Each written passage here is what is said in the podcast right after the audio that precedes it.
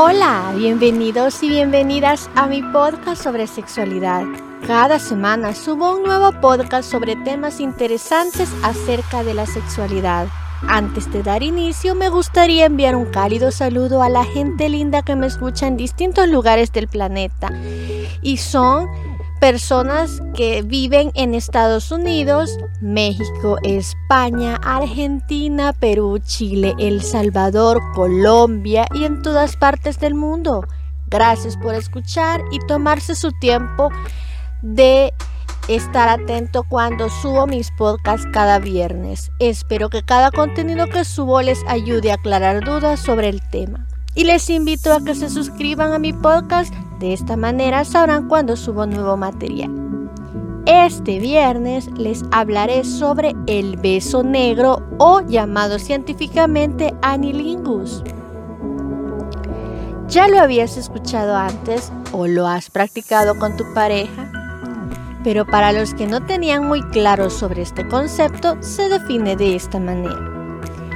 Es una práctica que consiste en la estimulación bucal del ano lamiéndolo o chupándolo. Esta es una de las prácticas más extendida y con mayor relevancia en los últimos tiempos. Cada vez más personas se animan a practicarla a pesar de que no de que todo lo relacionado con el sexo anal tiene todavía muchos tabú. Si te decides llevar a cabo esta práctica, se debe tomar en cuenta que todo lo relacionado con el ano conlleva más riesgos de transmisión de infecciones. Entre estas enfermedades nos encontramos con parásitos intestinales, el virus del papiloma humano, amibiasis, herpes o incluso sífilis.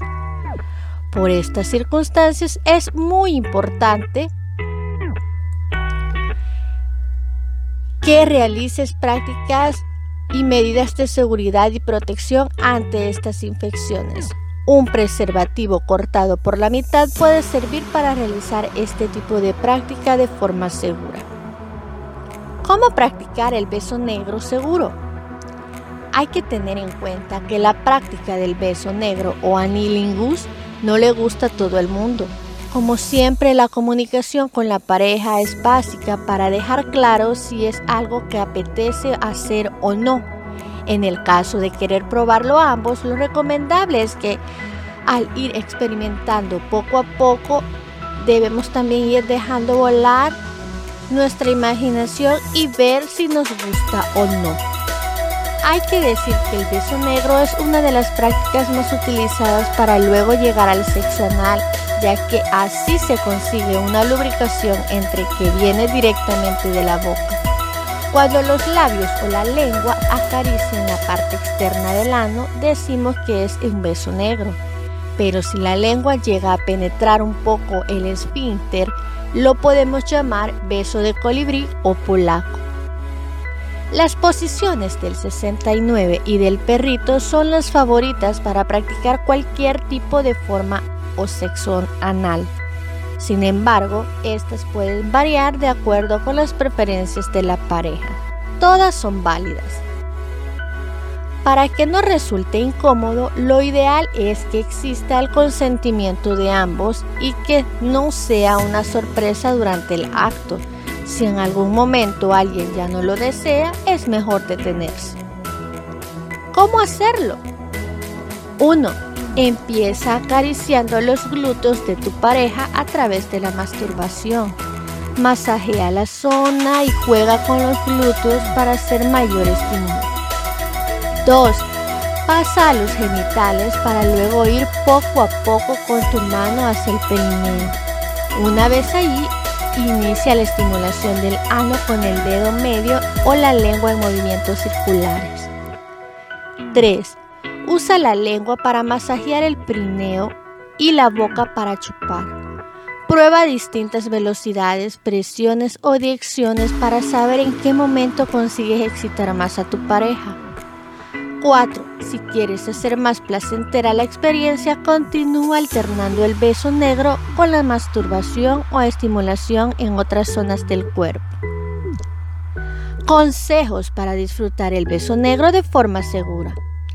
Primer punto, Además de las medidas de protección mencionadas, es primordial tener en cuenta otros cuidados que ayudan a disfrutar un beso negro más seguro y cómodo.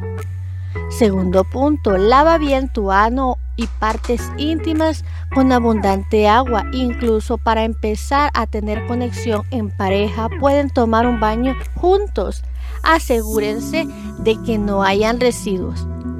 Tercer punto, evite el uso de jabón perfumado porque pueden irritar la mucosa anal.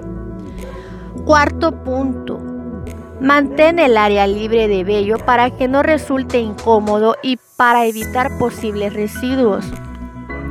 Quinto punto, antes de pasar a otras áreas del cuerpo como los genitales o la boca de tu pareja, lávate bien la boca.